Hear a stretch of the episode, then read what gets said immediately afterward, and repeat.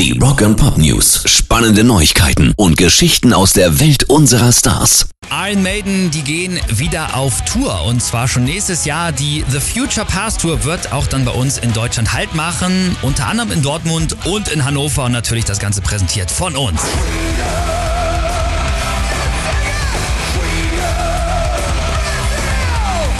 werden im Juni stattfinden. Da ist noch ein bisschen Geduld gefragt, aber ganz wichtig ist natürlich, morgen beginnt schon der Verkauf für die Tickets und ihr könnt euch sicher sein, dass ihr dann nächstes Jahr so kurz vorher definitiv auch nochmal Tickets bei uns dafür gewinnen könnt. Rock and Pop News.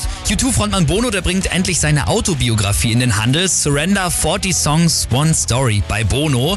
Und schon nächste Woche Dienstag ist das Buch auf Englisch zu haben, kurze Zeit später dann auch auf Deutsch.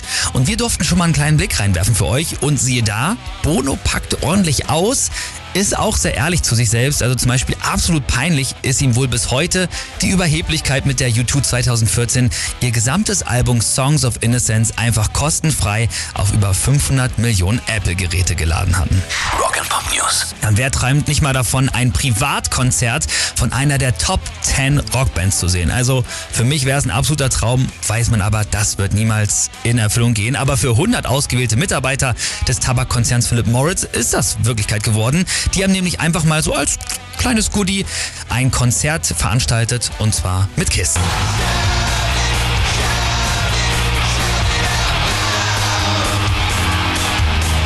So, und wie gesagt, das Konzert vor gerade mal 100 Leuten. Wie krass muss das gewesen sein? Und man, ich finde, man sieht auch mal wieder, wie viel Kohle die großen Tabakkonzerne immer noch haben, obwohl jetzt ja mittlerweile immer weniger Leute rauchen. Das ist schon echt krass, weil ich kann es jetzt nur schätzen, aber ich würde mal sagen, für so einen Auftritt von KISS, da blättert man ordentlich hin. Eine Viertel bis eine halbe Million. Na dann, gute Nacht.